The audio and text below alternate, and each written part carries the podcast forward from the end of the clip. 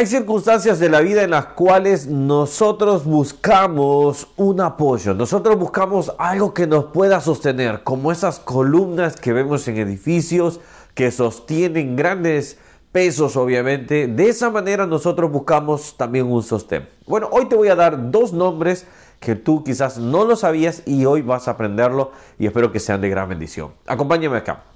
Mi nombre es Ronnie Mejía, te doy la bienvenida a este canal estamos leyendo la Biblia capítulo por capítulo. Acompáñame de lunes a viernes.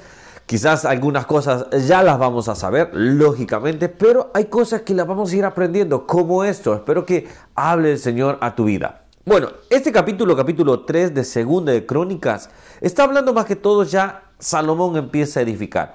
Esto ya lo estuvimos viendo en su momento allá en, en, Primera de Reyes, capítulo 6 aproximadamente. Eh, perdón, Sí, Segunda Reyes sería realmente. Segunda Reyes, si no me equivoco. Ahora, vamos al punto. Acá empieza a hablar de oro, eh, clavos de oro, eh, revestimiento de oro. Todo era mm, magnífico realmente. O sea, yo me, ponía a pensar que cuando iba hablando esto, por ejemplo, acá dice, comenzó Salomón a edificar la casa de Jehová en Jerusalén en el monte Moriah. Este es un dato muy, muy preciso. El monte Moriah es donde a Abraham iba a hacer el sacrificio de su hijo que Dios se lo había pedido. Este es el templo donde se está construyendo. Y en el monte Moria, a unos pocos metros, unos 60 metros, no sé cuántos realmente exactamente, eh, está el Gólgota, es donde fue sacrificado nuestro Señor Jesucristo. Es una de las montañas eh, elementales, cruciales, vamos a decir, es, es el punto neurológico de toda eh, la tierra, vamos a decir así, porque todos dependemos todos fuimos ahí salvados en la cruz del Calvario. Jesús tuvo la victoria. Murió, pero después resucitó. Entonces es un punto neurológico realmente. Ahora, dice que David dice, comenzó a edificar en el mes segundo a los días del mes, en el cuarto año del reinado. Estas son las medidas. Y empezó a dar las medidas. Pero empieza, dice, eh, Cubrió, versículo 6, también la casa de piedras preciosas para ornamentos. Hizo también así en el lugar santísimo 8, cuya longitud era de 20 codos. Dice que cubrió también de oro los aposentos. Es empezar a pensar en esto es algo magnífico realmente. Algo que, que uno puede decir, wow, realmente esto es impresionante. Ahora, voy al punto que quiero llegar ahora. Todo esto es la construcción, las medidas, todo lo que empiezan a hacer. Pero escucha el versículo 15, me encantó esto. Delante de la casa hizo dos columnas de 35 codos. Para que tengamos una idea, un codo era más o menos eh, dos palmas, ¿ok? Que más o menos eh, cuando vamos a, metros, vamos a ponerlo así para que lo entendamos mejor, son alrededor de 80 centímetros aproximadamente. Vamos a redondearlo simplemente para efectos de, de poder hablar más preciso, quizás lo podamos entender. 35 codos, estamos hablando entre 30 a 35 metros más o menos. Vamos a ponernos en 33 por, para ser así un poco justos. Cada uno dice estas, o sea, 33 metros de alto esas columnas, vamos a decirlo así. Cada uno con sus eh, capiteles encima de 5 codos. Versículo 17. Colocó las columnas delante del templo, una a la mano derecha y otra a la mano izquierda. Y a la de la mano derecha llamó Jaquín y a la de la mano izquierda Boaz. Y esto cuando termina ahí la, lectura, yo me quedé preguntando, ¿pero qué significa Jaquín y Boaz? Bueno, según las traducciones que algunos dan, eh, comentaristas y, obviamente estudiosos, eh, Jaquín significaba él establece y Boaz significa en fuerza. Cuando se veía el templo, la gente tenía que llegar, ver esas imponentes columnas eh, frente al templo y decir, Él lo estableció y en Él hay fuerza. Y muchas veces en la vida cuando estamos transcurriendo, Primero tenemos que ser establecidos. ¿En qué tenemos que ser establecidos?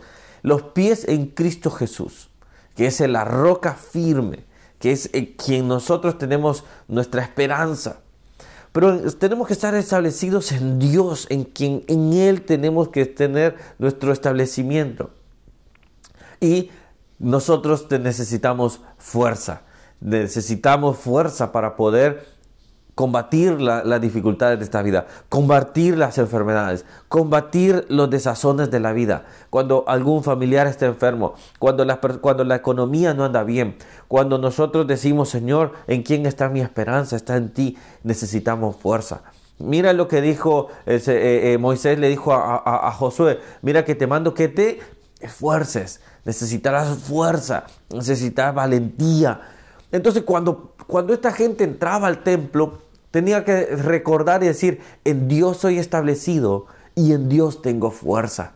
Mira qué lindo lo que estamos aprendiendo. Mira qué hermoso lo que nos hace el Señor. No vamos a construir dos columnas hoy, por ejemplo, porque nuestra columna, nuestra columna es el Señor mismo. En Él somos establecidos y en Él tenemos fuerza. En Él somos fortalecidos. Entonces quiero que tú en este momento si estás pasando un instante difícil o quizás no en algún momento cuando tú, porque no siempre estamos mal, vamos a ser claros, no siempre estamos llorando, no siempre estamos, hay momentos que reímos. Ayer yo pasé con mis hijos, por ejemplo, y mi esposa, pasamos una tarde de película Acá hace un frío, yo sé que los que están en Estados Unidos o en el norte, por allá, o en Europa, están muriéndose de calor. Bueno, el término morirse nada más, solo un, decir, pero están pasando mucho calor. Acá estamos pasando un frío eh, terrible, obviamente, o sea, donde ahora estuvimos a 3 grados de la mañana. Pero, ¿qué quiero decir? Es eh, no siempre. Entonces, anoche, ayer dijimos, vamos a quedarnos dentro de la casa. Y pasamos una tarde así, viendo con, mis hijos una película, compartimos ahí unos snacks, cosas así. Algo precioso.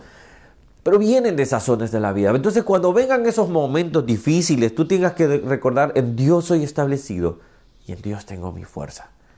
Espero que esta palabra llegue a corazones que quizás ahora lo estén necesitando. Quiero decirles, se ha establecido en Dios. Recuerda que hay una columna que en Él nos podemos establecer, que en Él nos podemos afirmar. Pero hay una columna que también nos da fuerza, y ese es Cristo Jesús, que en Él tenemos fuerza, ánimo y fuerza del Señor. Que Dios les bendiga, seguimos aprendiendo, ves que encontramos cosas muy, muy hermosas, así que acompáñame de lunes a viernes. Si te ha gustado, deja un me gusta. Deja un comentario de dónde nos estás viendo, cómo te ha bendecido, qué otro capítulo te ha bendecido. Suscríbete al canal, dale a la campanita, si no, no te avisa, te lo digo así, no te avisa que estamos subiendo un nuevo video. Y de lunes a viernes estamos, así que a suscribirse y acompañarnos diariamente. Que Dios les bendiga y compártanlo, si así es, también que les gusta compartirlo. Que Dios les bendiga. Hasta luego.